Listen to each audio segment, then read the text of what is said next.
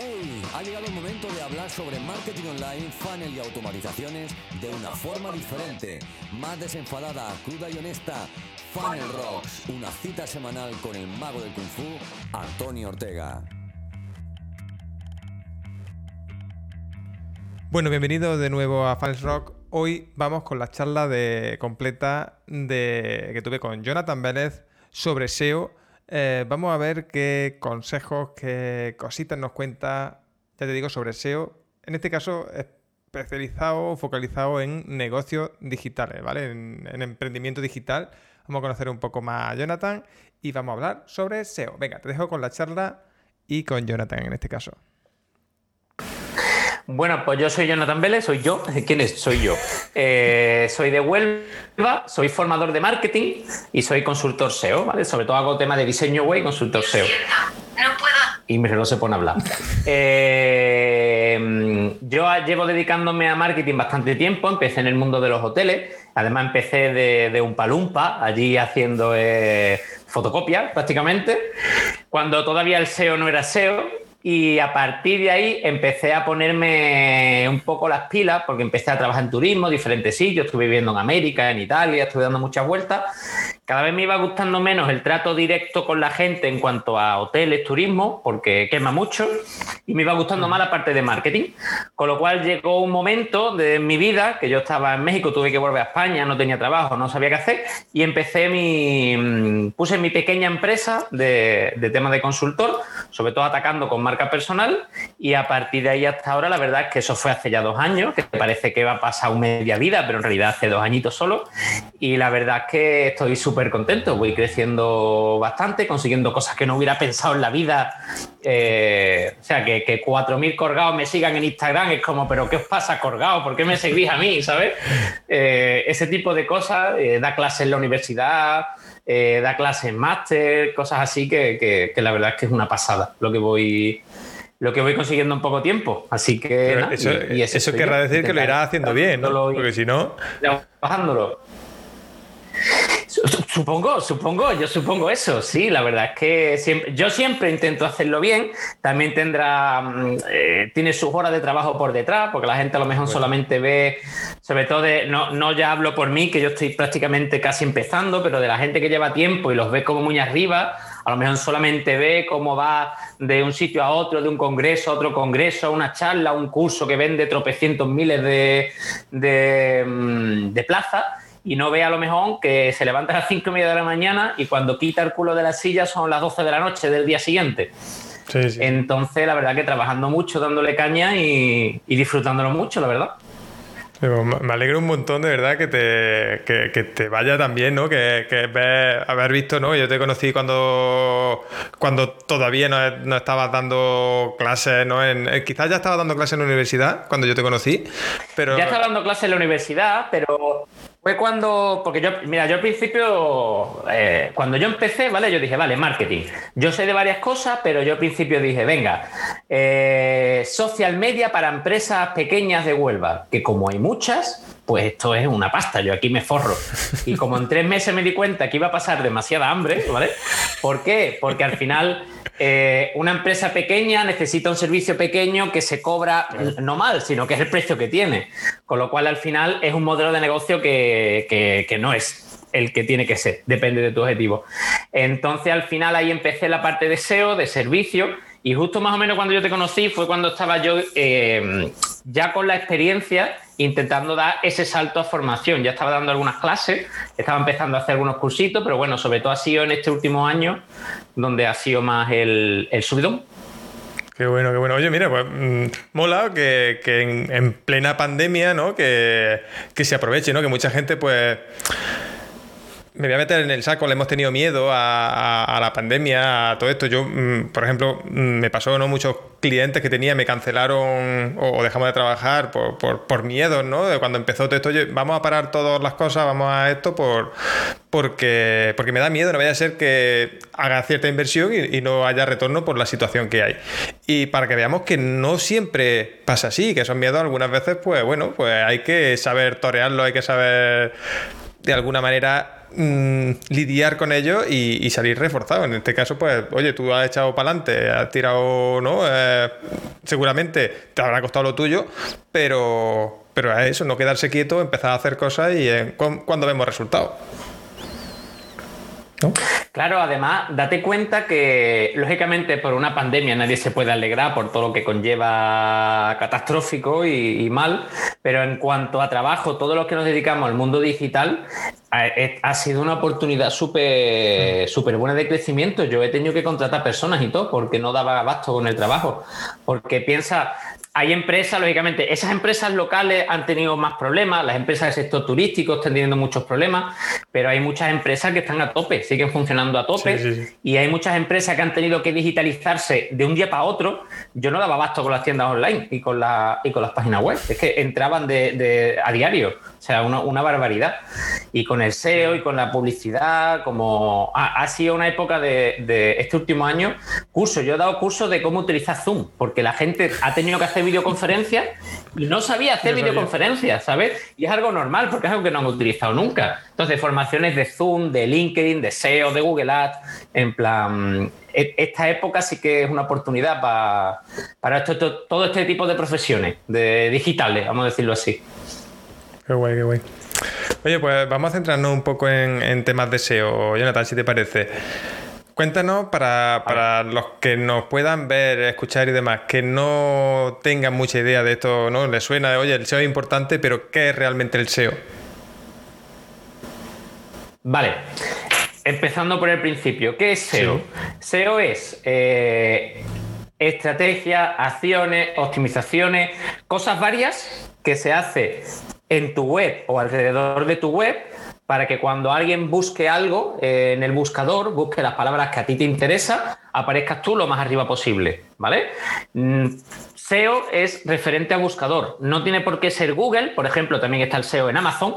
Si tú vendes algo por Amazon, un libro por Amazon, a ti te interesa que cuando alguien ponga eh, novela de aventura, tu novela de aventura sea la que está más arriba porque es la que se va a vender más, ¿vale? Igual que en YouTube, si tú tienes un vídeo en YouTube, te interesa que cuando alguien busque eh, qué es una palabra clave, tu, vídeo esté arriba del todo, porque así vas a conseguir más visitas.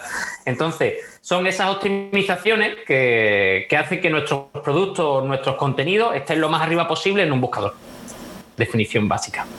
Vale, cojonudo.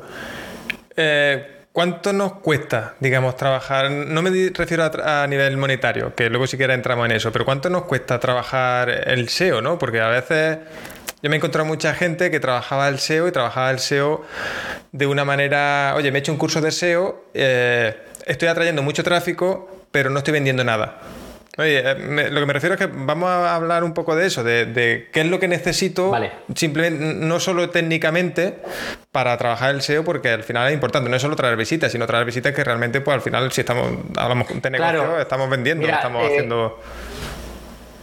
Claro, primero es entender ese, ciclo, justo tú has dado en el clavo, ese ciclo de mm, no, tu objetivo no es traer tráfico, tu objetivo es traer tráfico cualificado.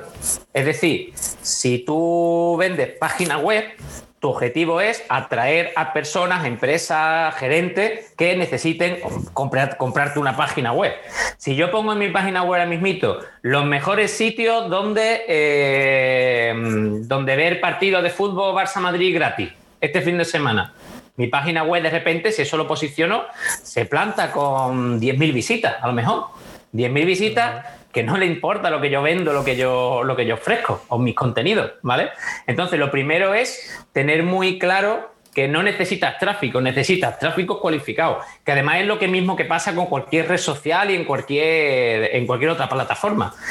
Y lo segundo es la estrategia. Tú tienes que crearte una estrategia, es decir, tienes que pensar cuáles son esas palabras que quiere que alguien busque y te encuentre a ti y atacar a esas palabras, ¿vale? Después hablaremos de más cosas, pero como básico sería primero el, tener muy claro que no es tráfico, es tráfico cualificado, y segundo, tener muy claro que no es eh, hacer las cosas de cualquier manera, sino tienes que crearte una estrategia, pensar en las palabras clave, en las búsquedas. Cuando decimos palabra clave, que la gente que no sabe a lo mejor piensa que es una palabra, no, una palabra clave es todo lo que ponemos en el cajetín de búsqueda, ¿vale? Si yo pongo eh, restaurante italiano en Jaén, la palabra clave es restaurante italiano en Jaén. Entonces, pensar esas palabras clave que queremos que alguien busque y nos encuentre a nosotros y atacarlas a esas. Vale, genial.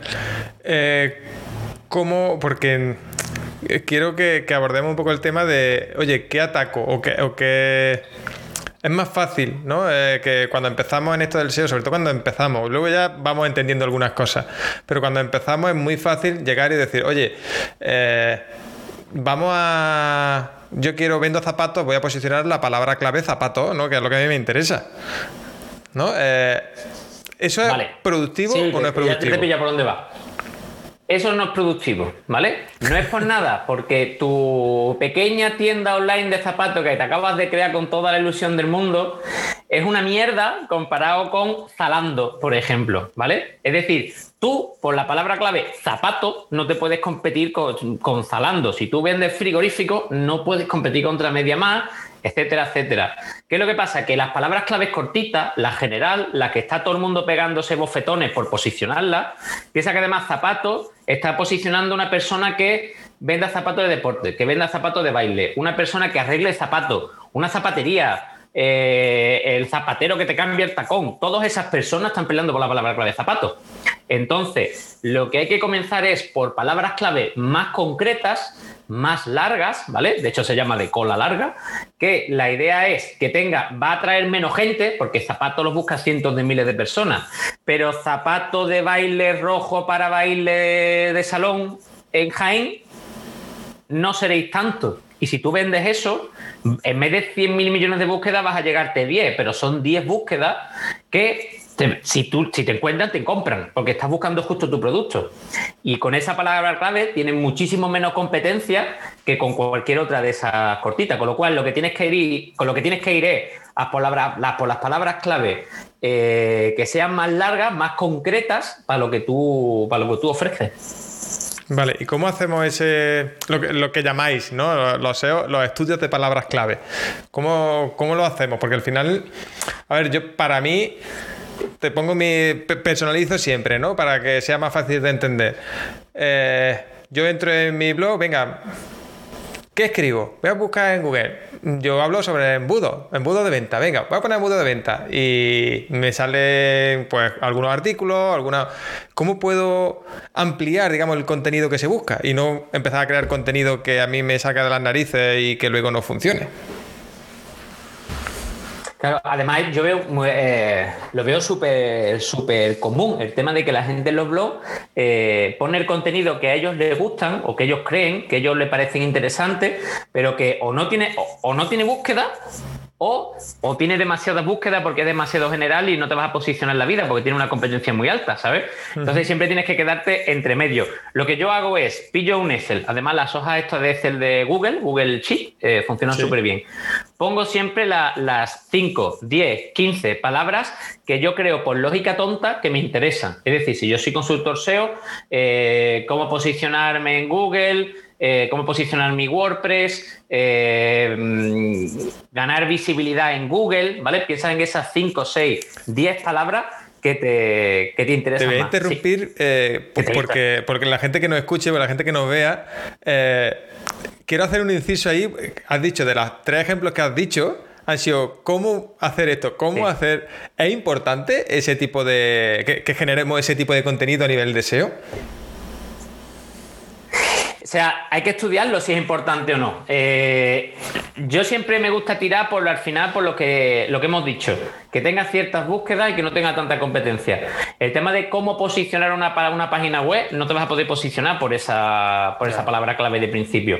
Pero a lo mejor esa palabra o poniendo posicionamiento web, SEO, cómo posicionar web, ese tipo de palabras, después pasándolo por diferentes herramientas que te den más ideas de palabras clave, ahí es donde te va a aparecer el tema de eh, configurar plugin SEO para WordPress. Por lo mejor esa palabra clave ya no está tan competida, también te va a traer público que te interesa y, es así, ahí está tu post, ese es tu post en este caso. Ejemplo práctico, además, a veces no son ni tan, porque la perfecta no existe, ¿vale? Porque si una palabra clave tiene muchas búsquedas, ya tiene competencia. La gente sabe, eh, le da una pata a una farola y te caen cuatro SEO. Entonces, no, no existe la palabra perfecta, pero Por ejemplo, en mi caso, yo empecé diciendo, venga, SEO, posicionamiento web, eh, ¿cómo posicionar mi web? Visibilidad en Internet, visibilidad con Google. Puse esas palabras y ahora la pasé por diferentes herramientas. Diferentes herramientas que el mismo Google te da sugerencias. Tienes el planificador de palabras clave de Google, que es totalmente gratuito. Eh, tienes herramientas como, por ejemplo, la de Answer the Public, que son herramientas que tú pones una palabra clave y te sale un montonazo de opciones. Eh, después también tienes herramientas de pago. Yo, por ejemplo, utilizo Href que las buenas que tiene esas herramientas de pago, que por eso son de pago, es que te dan números más concretos de búsqueda, competencia y tal, porque si no, si todo fuera gratis sería demasiado fácil. Eh, sí que es verdad que con herramientas gratuitas puedes tener un montón de opciones. Y por ejemplo, en mi caso, yo me di cuenta que de esas palabras de SEO, una de las que se busca es snippet. Y que la palabra clave que es snippet no tiene muchas búsquedas, pero no tiene mucha competencia. ¿Qué pasa? Yo hice el post de qué es snippet y se posicionó muy bien. Con lo cual ahí me está llegando, no me están llegando miles de visitas, pero me está llegando 100 visitas todos los meses, que son gente que está, mm, que son mi público objetivo, porque si yo vendo curso de SEO y alguien busca qué es un snippet, qué es un término de SEO, poco más, poco menos es mi público objetivo. Y al final la idea es eso, es buscar esas palabras que no son las típicas, las bases, las raíces, y da ese, tenemos que darle como ese giro, como entrar por la puerta de atrás para, ir posicionándonos, para ir cogiendo. Eso ha quedado un poco raro, pero es que es así. Sí, ha quedado súper raro. Pero bueno, tú, eres del lado oscuro, tú puedes decir lo que quieras. Yo soy del lado oscuro, yo puedo decir lo que quiera. A mí no me banean. Eh, un poquito de tráfico, un poquito de tráfico, un poquito de tráfico y aumentando tu autoridad, conforme vas teniendo más autoridad y más tráfico, puedes abordar palabras clave con más competencia. Vale, explícanos un poco esto de la de la autoridad y demás, porque claro, muchas veces, y te digo muchas veces, desde el punto de vista de la inexperiencia quizás, parece que el tema del SEO muchas veces es cuestión de, suerte. Yo hago esto, ¿no? Una palabra, un pequeño estudio y demás, y hago mi publico, mi artículo o, mi, o mi, página de producto de, de un e-commerce o lo que sea, y veo y espero a ver qué pasa. ¿Hay alguna forma de, no depender de la suerte? ¿No? ¿O podemos tocar algunas cositas sencillas? Es que, si, depende, ya, ya, ya. Si depende de la suerte, va mal. Mal. Eso Porque suerte no, no, no, va de suerte la cosa, ¿vale? Es muy fácil, ¿vale? Ahora hablamos de autoridad, pero es muy fácil. Si tú tienes un post por la palabra que es snippet y tienes 10 personas que hablan de que es snippet con más autoridad que tú, tú estás el número 11. No, no es suerte. Si tú tienes más autoridad que nadie, pues tú estás el primero. O sea, no, no, es tan, no es tan matemático porque no es un factor, son muchos factores moviéndose entre ellos, pero en general es así, ¿vale? ¿Qué es autoridad? La autoridad yo siempre la explico como si fuese popularidad. ¿Quién es popular? Eh, el que mucha gente habla de él, ¿vale? Si mucha gente habla de mí, soy popular. En cuanto a las páginas web, funciona de la, de la misma manera. ¿Quién es popular? si otras web hablan de mi web, es decir, me enlazan a mí, yo soy popular. La popularidad puede ser buena y puede ser mala. Si hay gente que es de mi sector, que son referentes, que tienen mucha autoridad, están hablando de mí, me están transmitiendo mm, autoridad buena, vamos a decirlo de esa manera, y mi autoridad va creciendo. Si me enlaza una web extraña pornográfica japonesa y me enlaza a mí, me está transmitiendo autoridad mala, ¿vale? O una web que tenga muchos directorios, ese tipo de cosas, ¿vale? Con lo cual, cuanto más gente me enlace y esos enlaces sean, eh, el enlace perfecto tiene que ser de una persona que tenga autoridad, que tenga más autoridad que yo, que, mm, que sea del mismo sector o sectores parecidos y que me traiga tráfico, ese enlace. Ese es el enlace del infinito. Y cuanto más gente me enlacen a mí, más autoridad tengo yo. Cuanto más autoridad tengo yo, más puedo atacar a palabras claves más fuertes. De hecho, está guay cuando de repente te sube a la autoridad, porque tengas dos o tres enlaces muy buenos, te suben, de repente todos los artículos empiezan a subir las palabras clave de repente. ¿Y cómo... Eh, me ha llamado la atención que el tema de que dices que, tienen que traer tráfico, ¿no? Un enlace que tengas tiene que traer tráfico. Lo digo porque muchas veces eh, vemos, ¿no? Oye, los que no somos SEO eh, nos metemos muchas veces, oye, ¿cómo conseguir enlaces? ¿no? Eh, la típica búsqueda que, a lo mejor incluso tú tienes algún artículo en la web, ¿cómo conseguir enlaces? Y, claro, muchas veces te ah. explican, eh, oye, te empiezas a meter por foro, a poner en la ficha de, cualquier página que puedas colocar un enlace, tú pones el enlace, ¿eso sirve para algo o no? Porque al final ese tipo de enlaces en perfiles no, no, sirve, no, me refiero que no, no te va a traer tráfico ninguno, simplemente es un enlace y ya está. Claro, es decir, yo no voy a decir que no sirva, ahora voy a explicar por qué, pero el que mejor sirve, el que nos interesa, el que de verdad nos sirve, es el que nos trae tráfico. Ese es el, ese es el, bueno, ese es el que tenemos que buscar. ¿Vale? ¿Por qué he dicho que no es que no nos sirva? Porque el perfil de enlace tiene que ser lo más natural posible. Es decir, Google no quiere que nosotros trabajemos nuestro perfil de enlace. No quiere que compremos un enlace, no quiere que hagamos un, guest blogging, que, que, escribamos un post en otro sitio porque sí, en plan a cambio de enlace. No quiere que trabajemos los enlaces, quiere que ganemos autoridad porque nuestro contenido sea muy bueno y ese contenido muy bueno lo, nos lo enlacen orgánicamente. Eso hay que hacerlo así, es decir, esa es la base, tiene que ser la base de nuestro trabajo. Pero, podemos forzar un poco, ¿vale? Entonces. Tu perfil de enlace, cuando tú ves todos tus enlaces, desde dónde están enlazados, qué tipo de enlace es, tiene que ser natural. Y es natural que si tú tienes una página web, tú en tu Twitter pongas tu página web. Y que si tú participas en un foro de marketing de lo que sea, tú en tu firma pongas tu página web. ¿Vale? Entonces, eh, todos los enlaces, menos los que son muy malos, todos los enlaces nos sirven en el sentido de que el conjunto le da naturalidad, ¿vale? Pero lo que de verdad te va a ayudar a subir autoridad son esos enlaces del mismo sector, de que tenga tráfico, de que unas páginas web que tengan autoridad. Esos son los enlaces, los buenos, buenos. Vale, y eso se consigue, entiendo, no haciéndole ni puñetero caso a Google y haciendo pues posting, ¿no? Y cosas así, porque si no, ¿cómo pilla un enlace de una web? Claro, a ver, haciéndole, haciéndole caso a Google también se consigue. Si tú, por ejemplo, mira, un truco muy chulo, muy chulo, entre comillas, es el tema de las infografías. Si tú en tus posts incluyes infografía, hay muchas páginas web de temas de divulgación, de relacionado, de revistas, que van a compartir tu infografía. Si de verdad es buena y tu post es bueno, se comparte, lo comparten sola, tú no haces nada.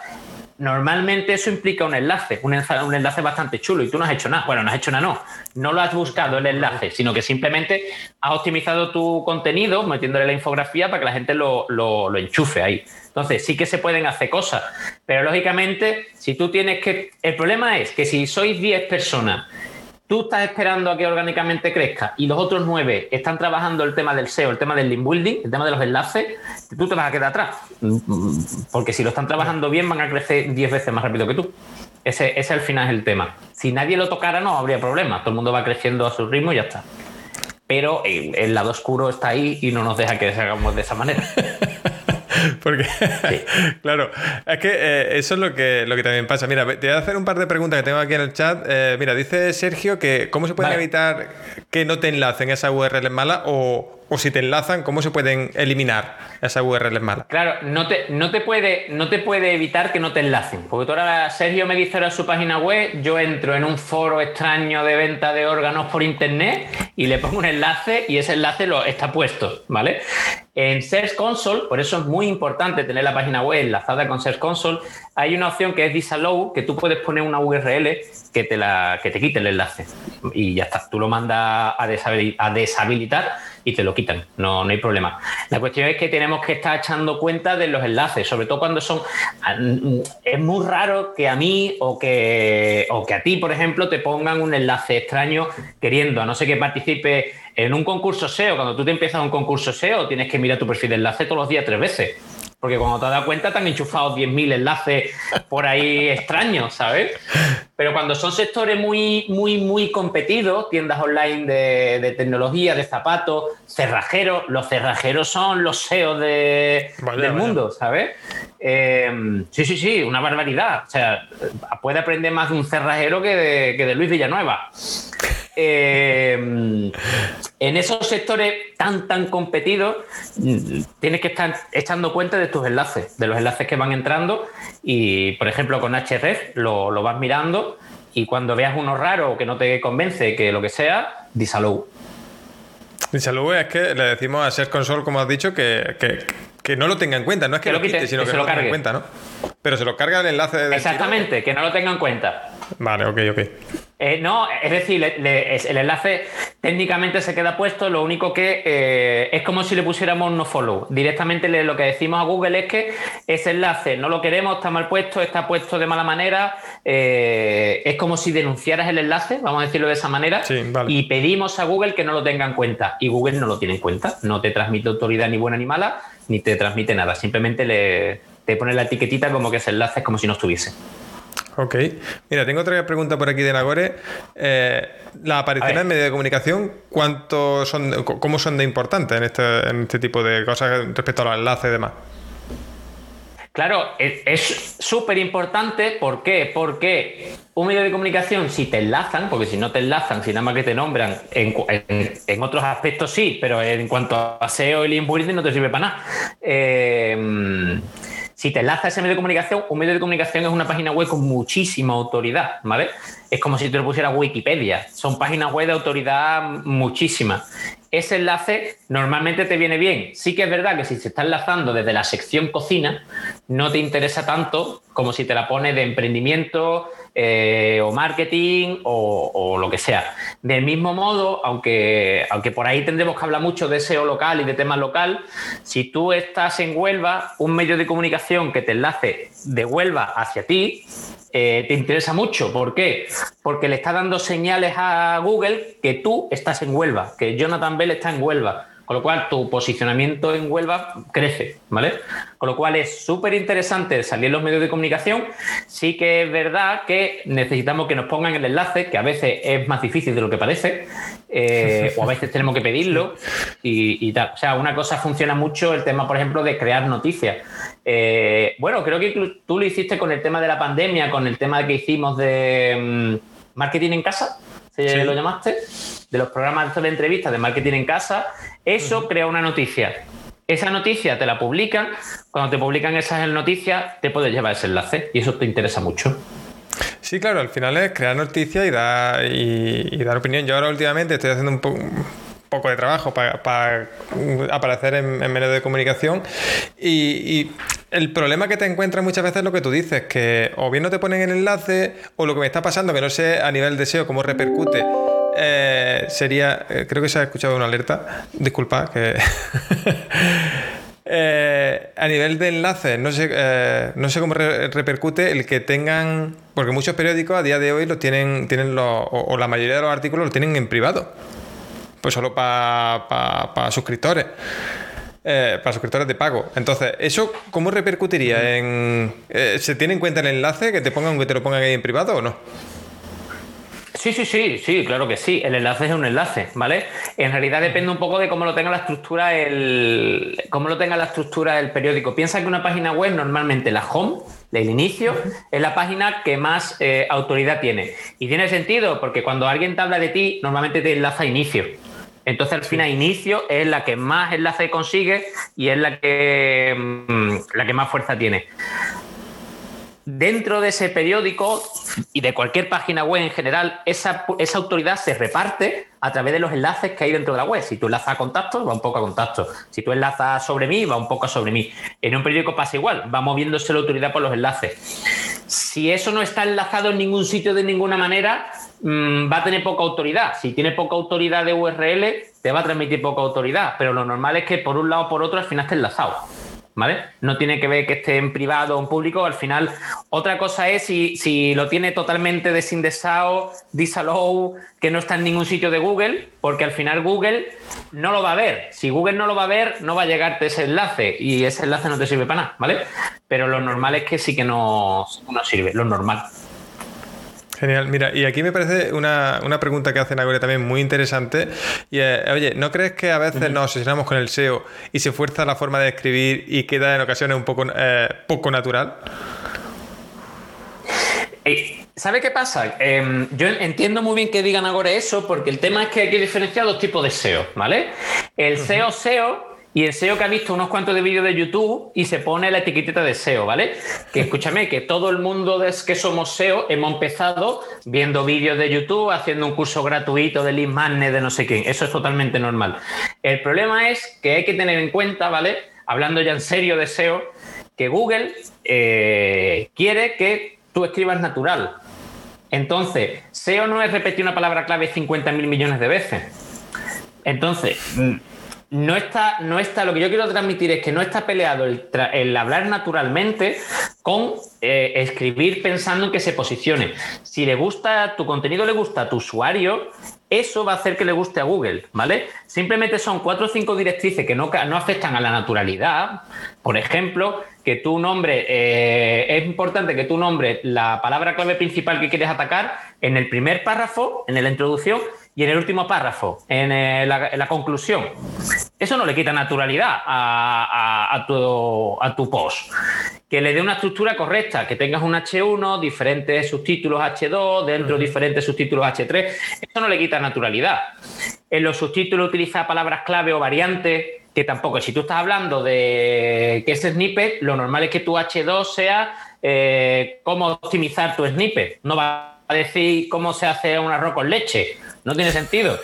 Entonces, al final, el trabajar el SEO no le quita naturalidad al post, ¿vale? Lo que le quita naturalidad es trabajar el SEO como era el SEO hace 5, 6, 7 años, que era repetir un millón de veces la palabra y ponerle 200 millones de enlaces de cualquier sitio. Que eso era el SEO de, no hace tanto, pero, pero de hace 5, 6, 7 años, el SEO era así. El SEO era decir la palabra clave un millón de veces y enchufarle el enlace de cualquier cosa. Pero esto es un foro de forcoche. También, ponme 8. O sea que mm, ese era el SEO de antes. Pero no es el SEO de ahora, ¿vale? Ahora Google tiene mucho que. Google entiende tu contenido. Google, además, el futuro del SEO es eh, la inteligencia artificial, la, mm, la compresión semántica y eso el eso Google lo, tiene en cuenta. Es decir, Google ya es capaz de leer y entender tu post.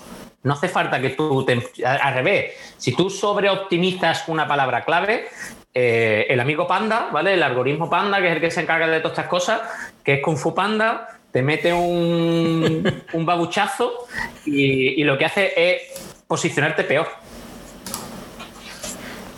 Claro, porque eh, mira, aquí te voy a. Ya que has acabado a Panda, ¿no? Ya...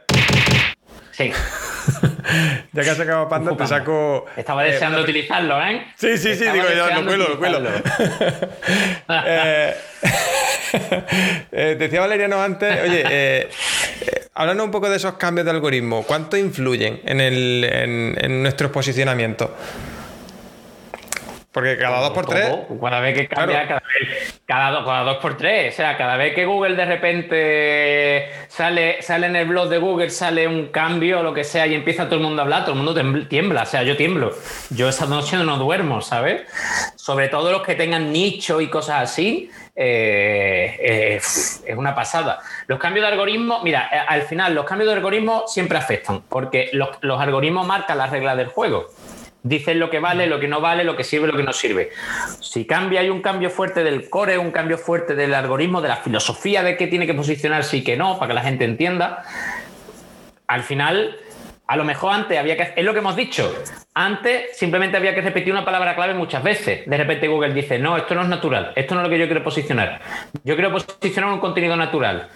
Aparece el algoritmo Panda, empieza a leer tu contenido y la regla del juego ha cambiado, con lo cual lo que antes estaba arriba ahora está abajo, lo que ahora estaba abajo está hasta arriba, ¿vale?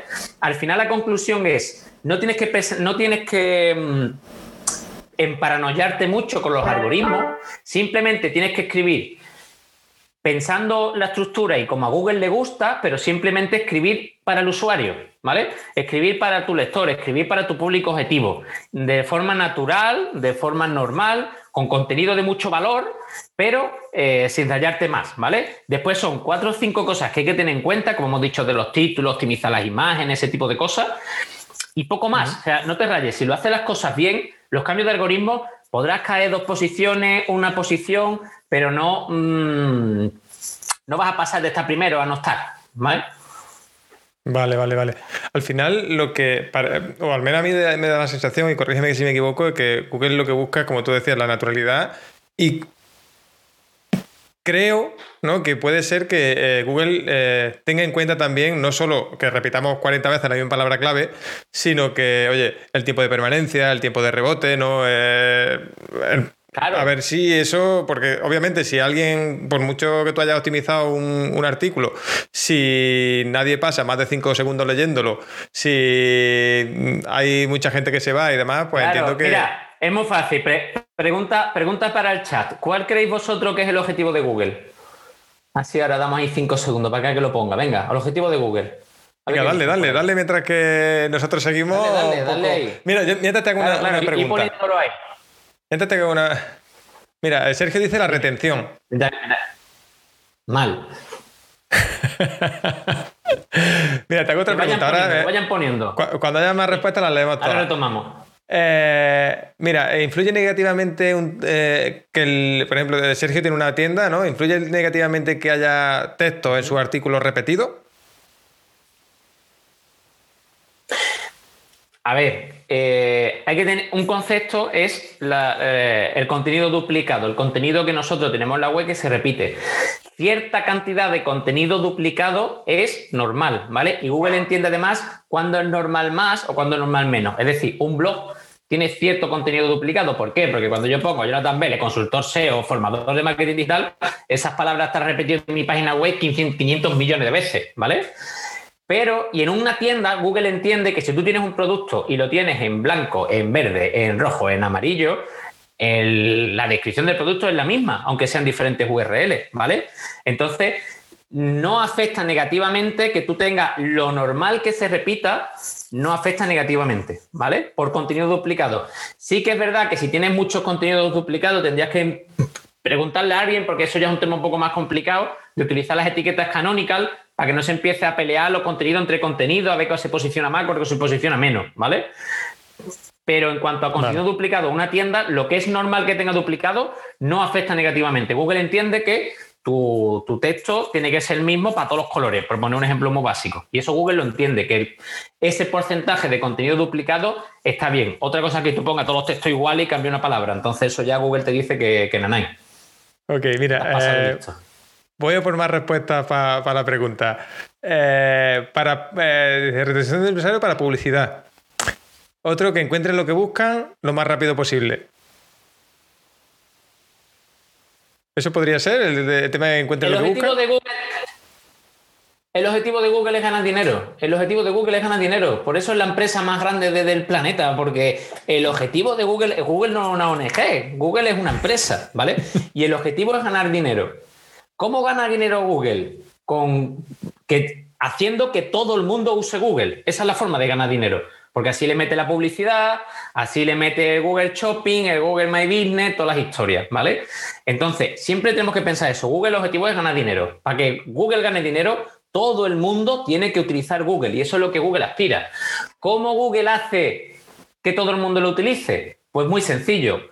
Google lo que siempre intenta es que una persona busque lo que busque, lo encuentre lo más rápido posible y lo más arriba posible, que tú busques. De hecho, hay muchas veces que ya no hay que entrar en la URL. Si tú pones la edad de no sé qué jugador de fútbol, no sé qué actor, no te sale ni siquiera un artículo. Directamente te da Google la, respuesta.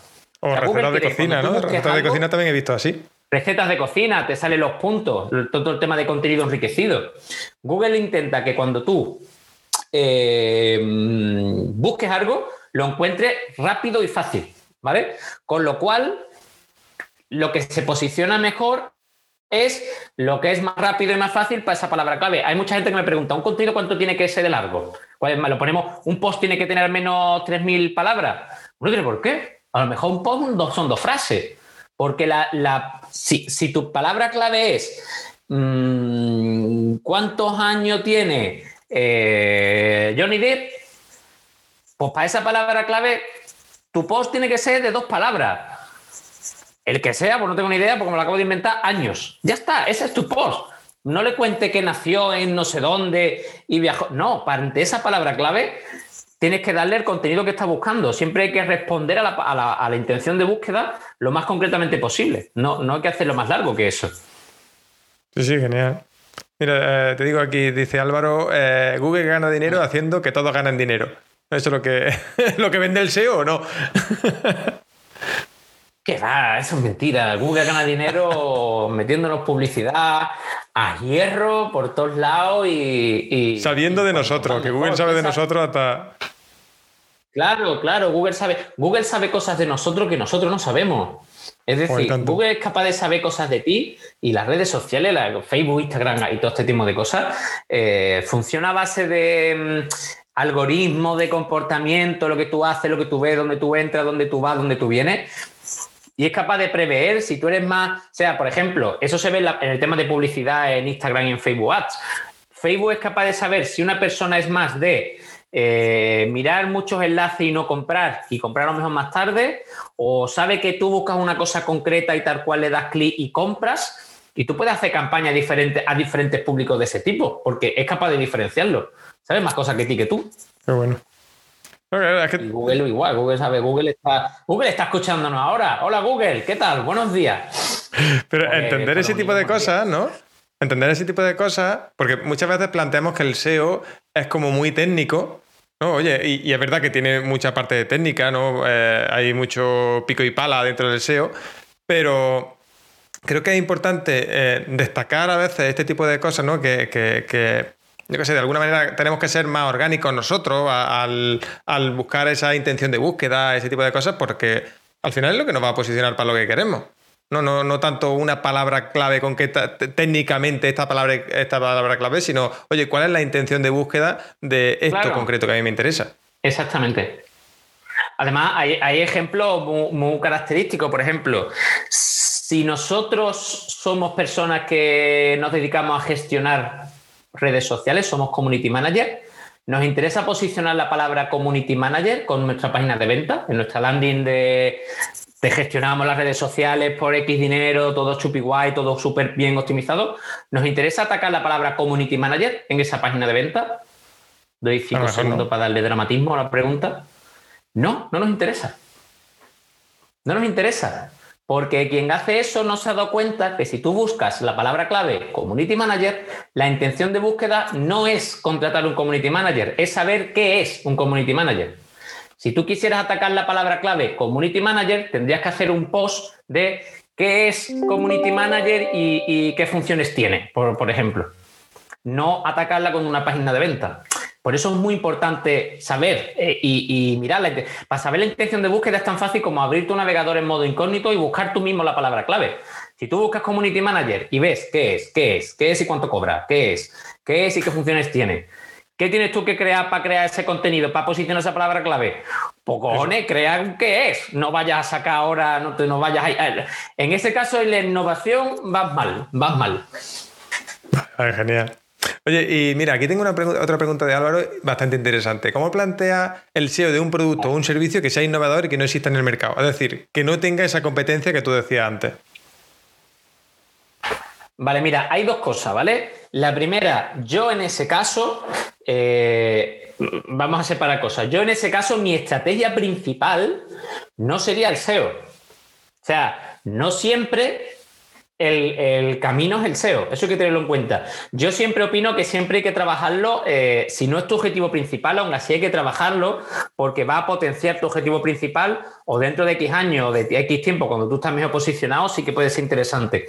En ese caso yo tiraría por campaña de display, eh, por campaña de Google Display o por si, eh, el ejemplo típico que se pone en Google, si tú acabas de si tú acabas de crear la fregona, acabas de inventarla, ¿Qué va a buscar? no puedes publicitar la palabra fregona o, vileda, todo ese tipo de cosas, porque no existe, la has inventado tú.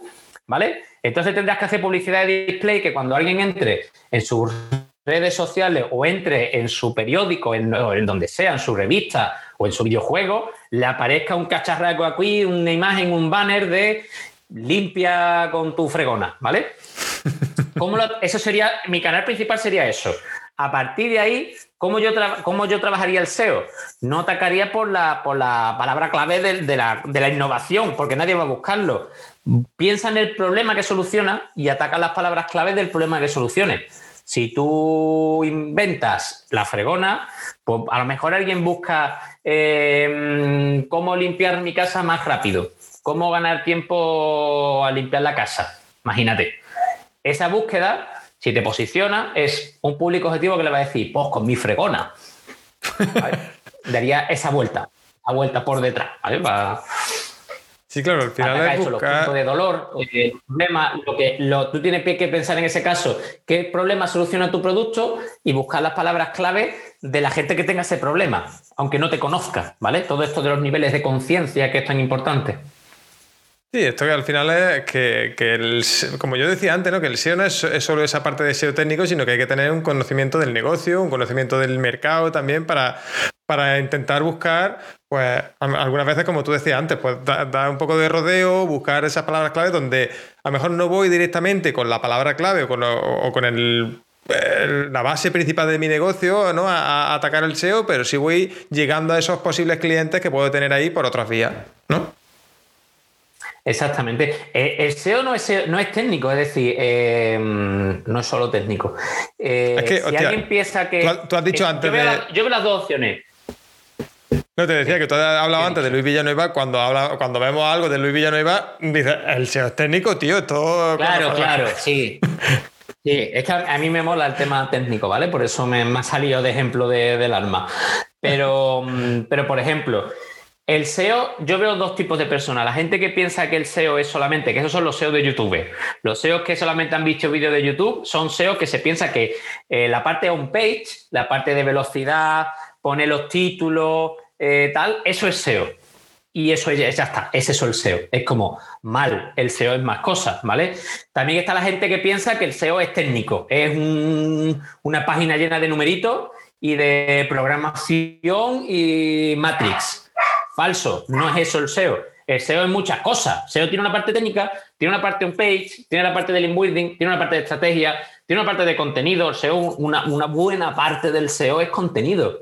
Entonces, el SEO técnico te va a ayudar, pues, por ejemplo, Claro, exactamente, pero el SEO técnico te va a ayudar una parte, a mejorar el rastreo, la indexación, em, los problemas técnicos, errores 500, no sé qué. Eso lo tiene que hacer el SEO técnico, pero también hay un SEO en cuanto al contenido que te tienes que estudiar las palabras clave, la intención de búsqueda. Eh, hay otro SEO que te va a ayudar a hacer el link building, saber qué enlace buscar, qué no lo buscar. SEO no es una cosa, es muchas cosas. Es que muchas veces, por eso, eh, el desconocimiento que tenemos muchas veces, y te lo digo también porque me ha pasado llegar a, con algún cliente y, ahora mm, no me quiero meter en un jardín, pero me ha pasado con algún cliente, no, a mí me están trabajando el SEO, seguramente alguno de estos SEO de YouTube, ¿no? Como tú dices, que, me están trabajando el SEO y llevo... Eh, no sé cuántos meses ya, años incluso a veces, eh, pagando un servicio de SEO que, que, no me dicen nada pero eh, mm, me, están posicionando las páginas. Pero tú tienes, y claro, yo muchas veces he hecho de abogado un poco del diálogo, pero te estás viendo, suben las visitas, eh, venden más. No, sí he notado, eh, en un año a lo mejor tengo 10 visitas diarias más. No sé si eso... Ah, o mejor dicho, la pregunta aquí, para salirnos un poco del jardín, que me, he metido yo demasiado en el jardín, para salir un poco del jardín, ¿cuánto tiempo puede tardar un trabajo de SEO en dar resultado, para que veamos si nos merece la pena seguir con, algún profesional o no. Eso, mira, eso en realidad no tiene respuesta, ¿vale? ¿Por qué? Porque cada proyecto tendrá unas palabras clave, unas palabras clave que tienen una competencia. No es lo mismo hacer SEO a nivel más local para cosas muy locales que a nivel más general. Es decir, eh, no, tiene, no tiene una respuesta correcta, ¿vale? Yo hay palabras clave que te la posiciono de un día para otro, y hay palabras clave que te puedes tirar un año entero. Lógicamente, lo que tú tienes que ver es, eh, vamos a decirlo así, de tres, seis meses. Eh, mira, es muy fácil. Lo que tú cuando tú contratas un SEO, ese SEO, ese consultor SEO, ese profesional, te tiene que dar una estrategia y te tiene que dar un planning. No te va a decir tiempos concretos, pero te va a decir, venga, vamos a trabajar estas palabras clave que se van a posicionar tal, y tú tienes que ver mejoría en esa estrategia. Es decir, un SEO no te puede decir yo hago SEO, como, ah, tú haces SEO, vale, menos más, ¿sabes? Estaba yo preocupado. Eh, no te tiene que decir yo hago SEO, tú confía en mí. No, te tiene que decir, señores, pues mira, yo voy a atacar, eh, vamos a atacar snippet, diseño web Huelva, no sé qué, no sé cuánto, porque por los niveles de búsqueda y tal eh, son interesantes y, y tú tienes que ver mejoría en esas palabras clave. ¿Vale? Es así, además, cuando una persona hace una auditoría o, hace una estrategia, si tiene muchas cosas que hacer, tú siempre tienes que empezar por la que, te por la que le dé más rentabilidad al cliente. Yo veo mucha gente que esto se de YouTube, que, que solamente saben de un page y cuatro cosas, que a lo mejor tienes una web que te dice, oh, no, no, no, no, pero es que las estructuras de los títulos, no sé qué, no sé cuánto. Y es como, sí, sí, sí, es que está mal. Sí, está súper correcto, está mal. Hay que arreglarlo. Pero no me importa. No me importa, porque yo le he puesto tres enlaces locales y le he limpiado el perfil de enlace y esa persona con las dos landing que más dinero le, que más dinero le genera está empezando a conseguir tráfico y a conseguir rentabilidad. Ya haremos eso, si, ¿qué más da? Si al final la página web nunca está perfecta. Si esto es cuando, cuando pone un parche aquí, se quita otro de aquí, si no, no te rayes. Y, y entonces la diferencia entre que te hagan SEO en plan, ah, yo, te hago SEO, y que, y que tú tengas un servicio de SEO de verdad, es eso. Tú tienes que tener una estrategia, unos objetivos. Nunca, nunca se te puede decir un tiempo concreto, porque es, muy fácil. imagínate que tú dices, venga, yo te voy a poner número uno, y voy a poner, o te voy a optimizar y voy a ponerte 10 enlaces. Y ahora los, los otros 10 también optimizan y ponen esos enlaces, pero mejores. Tú te quedas donde estás. O peor. ¿Sabes? No, no, no es posible decirte, claro, o, peor, ¿sabes? Esto es. Yo siempre comparo el SEO con Juego de Tronos. al SEO le faltan dos dragones para ser Juego de Tronos. Es lo único que le falta. ¿Sabes? Están los, los caminantes blancos, están los de Mordor, están todos allí. Nada más que le faltan dos dragones al SEO para ser Juego de Tronos. Y al final esto es como un juego. Esto es como un juego. Hay que jugarlo, intentar quedar lo mejor posible con tu estrategia intentando ver la estrategia de los que están por delante para hacerlo tú mejor, pues tú puedes hacer muy buen SEO, pero si hay 10 personas que lo hacen mejor que tú, por esa búsqueda en concreta, tú nunca vas a estar la primera página. Pero yo lo estoy haciendo todo bien, oh, sí, pero hay 10 personas que lo hacen mejor. ¿Sabes? E, esto es un concurso, es como un concurso. al final es como una subasta de posiciones, ¿no? Que estamos acostumbrados un poco a, ¿no? En, tema de publicidad estamos acostumbrados al tema de que la publicidad subasta y al final el SEO es como una subasta de esas posiciones. Tú puedes ir escalando esas posiciones, pero si hay alguien que lo hace igual o mejor que tú, e incluso muchas veces quizá algo peor, pero con más autoridad. También puede posicionarse primero, ¿no? Claro, o, sea, tuya. cuando estamos hablando de hacerlo mejor, cuando estamos hablando de hacerlo mejor o peor, por eso nunca me gusta compararlo con el tema de las pujas de publicidad, eh, hay que pensar que cuando hablamos de hacerlo mejor o peor, estamos hablando de mm, en conjunto, en total. En total incluye todo, incluye la autoridad, incluye el contenido, es lo que tú dices. A lo mejor esta página web tiene un contenido peor que el mío, pero tiene 15 mil millones de veces más autoridad. Con lo cual, con que el contenido esté más o menos y tenga mucha autoridad, puede estar perfectamente arriba tuyo. Vale, vale. Y, en ese tipo de casos, Jonathan, ¿qué, ¿qué, se puede hacer? Me refiero, yo ahora Hostia, es que claro, cuando todos empezamos, entramos en un nicho nuevo, ¿no? Eh, un nicho nuevo para nosotros, empezamos un negocio, empezamos con cualquier cosa, eh, tenemos mucha competencia que seguramente tenga mucha más autoridad que nosotros. ¿Cómo podemos meter cabeza a nivel de SEO? Porque claro, lo, que se nos... Donde nos vamos siempre a lo obvio, ¿no? Oye, mira, pues este tiene algún artículo, voy a intentar ponerme por encima suya. ¿Eso es una buena estrategia para empezar o no? Mira, no. Eh, es decir, tú al final tienes que pensar lo que hemos dicho. Tú tienes que pensar las palabras clave que más dinero te puede traer. Normalmente no vas a poder atacar esas palabras clave, sino que tenemos que buscar esas otras palabras clave que podamos cogerle la vuelta, que sean más secundarias, que sean más largas, más concretas, pensando en intención de búsqueda, pensando en los problemas que tiene el cliente, en cosas relacionadas que le podamos nosotros ofrecer nuestro producto.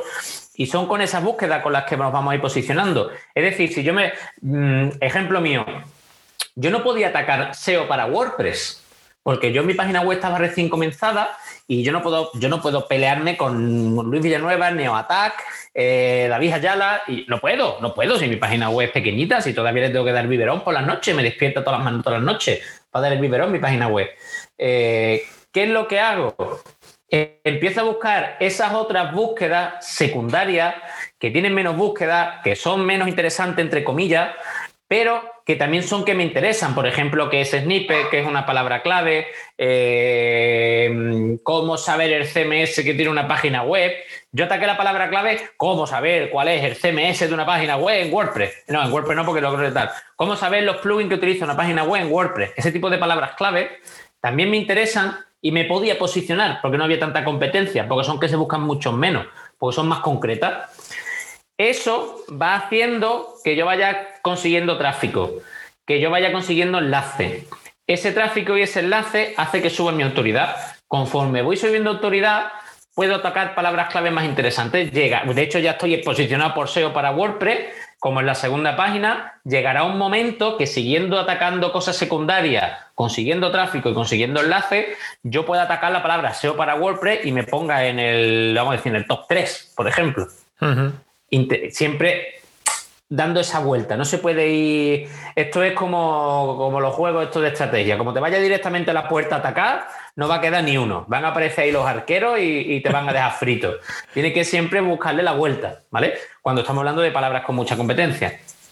Genial, mira, te, lanzo otra pregunta que tengo aquí en el chat de, Valeriano. ¿Por qué tras, eh, tras, activar la web por el incendio de, de OVH, o VH, que, ha pasado ahora hace poco, se ha posicionado mejor la página y han aumentado las ventas diarias? ¿Por qué? ¿Cuál puede ser el motivo de eso? Mejor por me, pillas un poco traspuesto porque se enciende una base de datos. No, no es porque yo vendía extintores. Ah, bueno, vale, entonces sí lo entiendo. Eh, en realidad, ¿sabes? Mm, porque se incendia una base de datos y se reactive. No, no al final el tema de. Eso, Claro, lo que ha pasado, para poner un poco en situación, ¿no? por si ahora tenemos esto muy fresco y el que escuche el podcast un poco más tarde, eh, hace poco se ha incendiado un, hosting, ¿no? digamos, el, hosting del que dependen muchos otros hosting, eh, uno de los edificios que tenía, entonces, pues claro, eh, en este caso Valeriano dice que le ha, le ha pasado que, al, al, reactivar un poco se le cayó la web, estuvo no sé cuántos días estaría caída la web, Valeriano, pero al reactivarse, pues se le ha posicionado mejor. No sé, muchas veces este tipo de cosas puede ser casualidad, ¿no? Jonathan, puede ser que, a lo mejor eh, otra competencia que tenga. Claro. Puede ser, mira, puede ser que en ese. Date cuenta que en el momento que se, una base de datos grande se, mm, se falla y hace que muchas páginas web se caigan, ese tiempo entre que la ponen tal, Google sigue buscando y sigue poniendo. Puede ser que al volver a leerlo todo, por el motivo que sea, tú hayas quedado mejor, ¿vale? Si de todas maneras, también puede ser que a la hora de reactivarlo, si han actualizado alguna cosa, ahora tu web a lo mejor es más rápida, o es que son muchos factores, ¿no? no así a pelo no se puede decir exactamente cuál es, pero tiene que ser algún factor secundario de, de relacionado. De los tantos que hay, ¿no? Que ha hecho que tu puntuación Claro, que tu puntuación se mejora. A lo mejor al reactivarlo, como lo habrán revisado todo, eh, ahora mismo tu web va un poco más rápida porque está más optimizado. Pues eso es un factor de posicionamiento, ¿sabes? Sí que yo tendría cuidado, porque si después, si yo no he hecho nada y después del incendio me posiciono mejor, tiene muchas papeletas para que al final todo vuelva a su sitio. Es decir, yo aprovecharía ese tirón para optimizarlo bien, conseguir enlace, revisar los artículos, revisar mi indexación, revisarlo todo. Eh, puede ser, como dice en plan ahora, puede ser que indexado, a lo mejor antes, tú piensas que Google tiene muy poco tiempo para llegar a tu página web, ¿vale? Si tú no lo tienes bien estructurado, Google se pierde dando vueltas y a lo mejor hay partes que no ha visto, ¿vale? Entonces, a lo mejor a la hora de quitarlo y volverlo a poner, a lo mejor sí que ha entrado Google y ha leído tu página y ha indexado cosas que tú no tenías indexadas. Yo me preocuparía muy bien en, ver la indexación, ¿vale? Que esté todo bien indexado, que no, los niveles de profundidad, que no tenga nada, que una URL sea una cosa dentro de una cosa, dentro de una cosa, dentro de una cosa, dentro de una cosa, que sea como máximo tres niveles.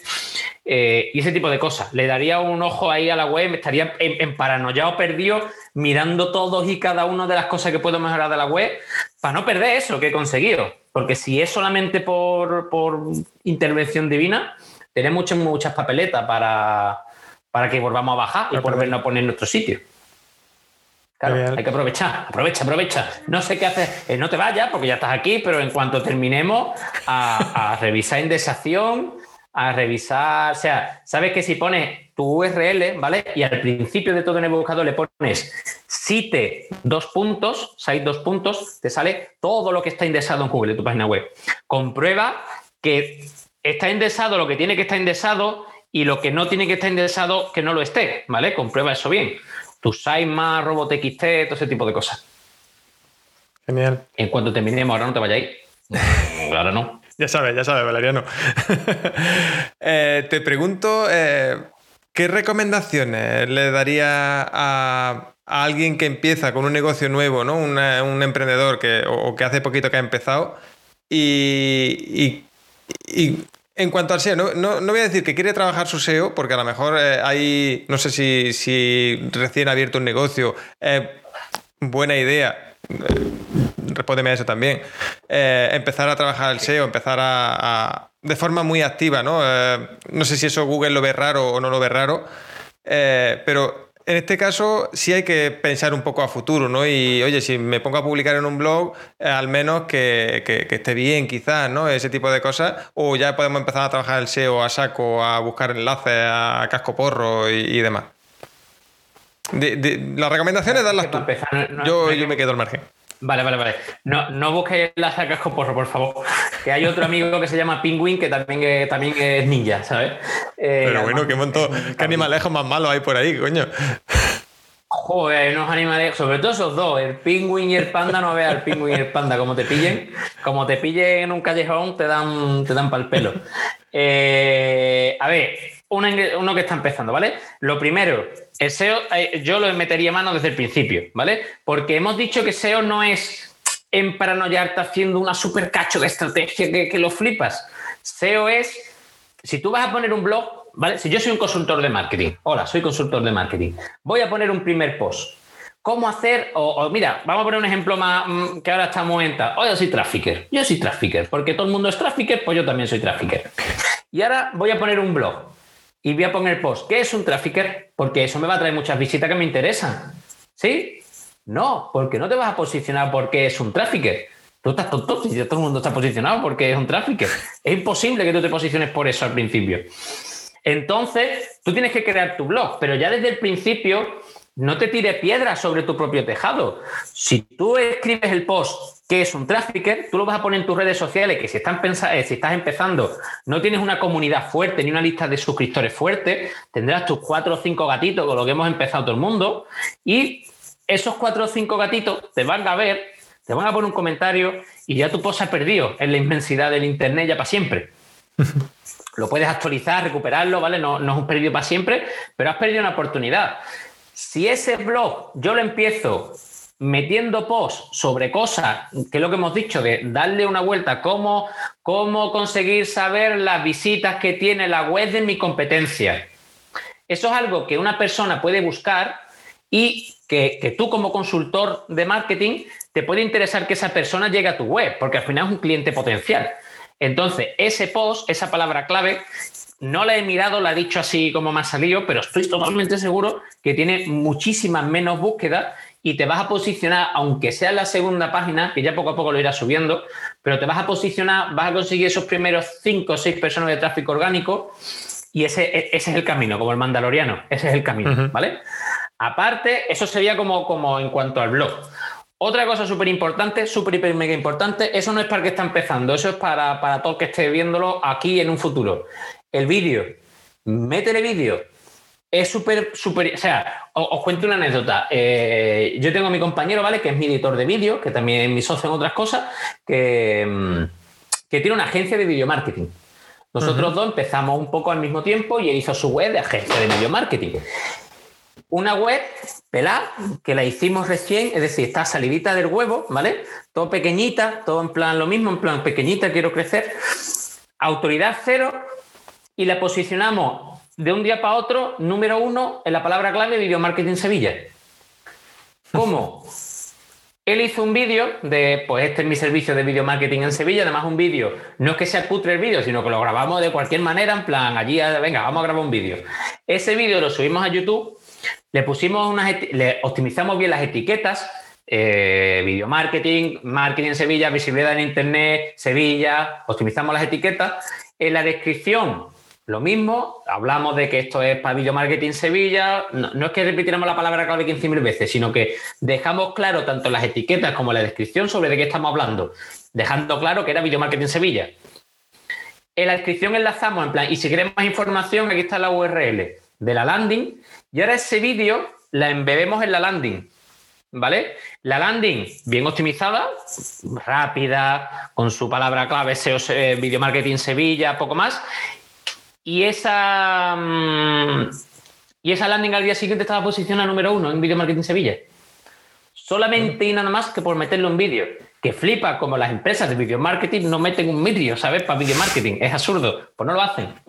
Eso también es aplicable a ti como cualquier sector que tú estés ahora escuchándolo. Cualquiera le enchufas un vídeo, lo optimizas bien, lo embebes en tu página web y eso funciona súper bien para, el tema de posicionamiento.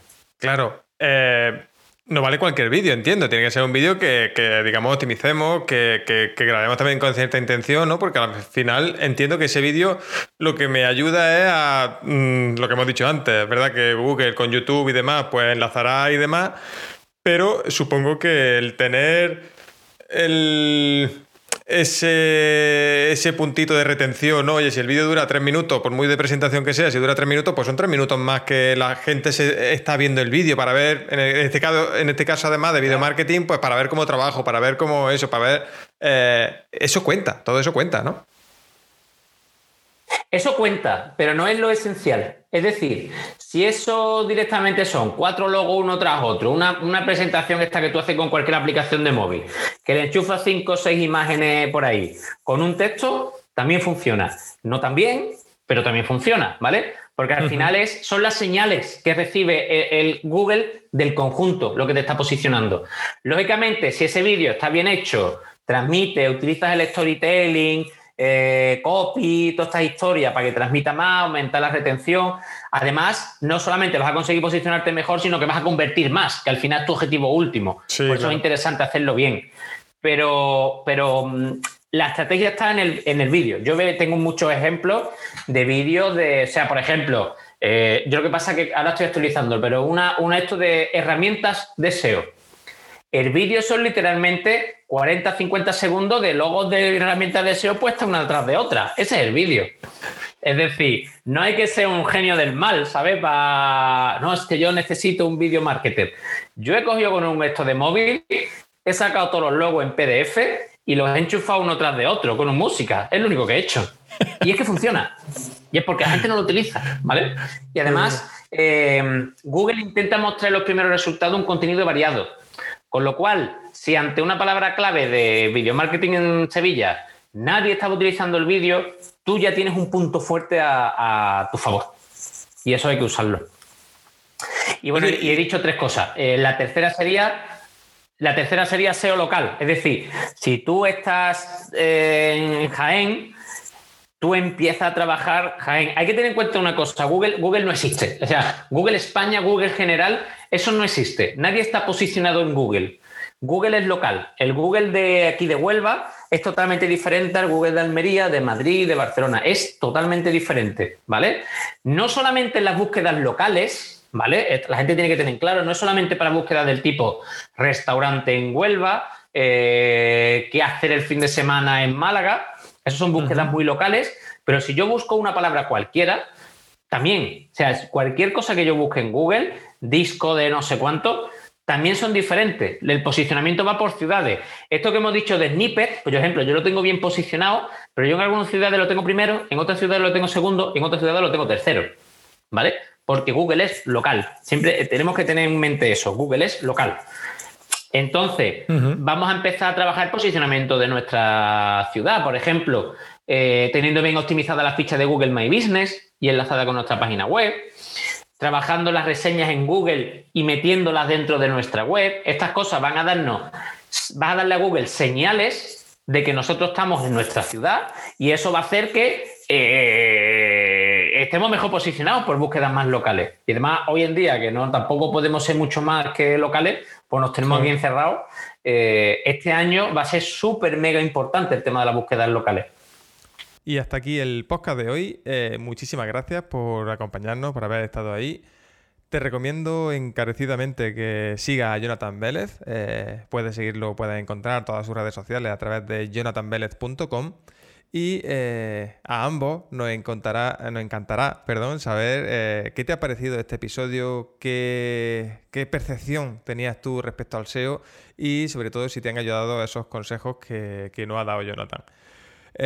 sin más, me despido. Eh, como siempre, agradeceré un, comentario, una reseña positiva en, iTunes, en iBox, ¿no? en cualquier plataforma que lo esté, que esté escuchando este podcast. Y eh, nada, eh, te veo en, estos capítulos ¿no? de, que vamos a ir poniendo durante la semana. Porque te recuerdo que a partir de ahora vamos a cambiar un poco el formato del podcast. En vez de ser uno tan largo, eh, serán como pequeños episodios como mucho más concretos de, las distintas secciones que hacíamos anteriormente. Pues vamos a poner eh, cada una de esas secciones de forma independiente para que te sea de mucho más fácil acceso, ¿de acuerdo? Así que, eh, sin más, como ya te he dicho, me despido.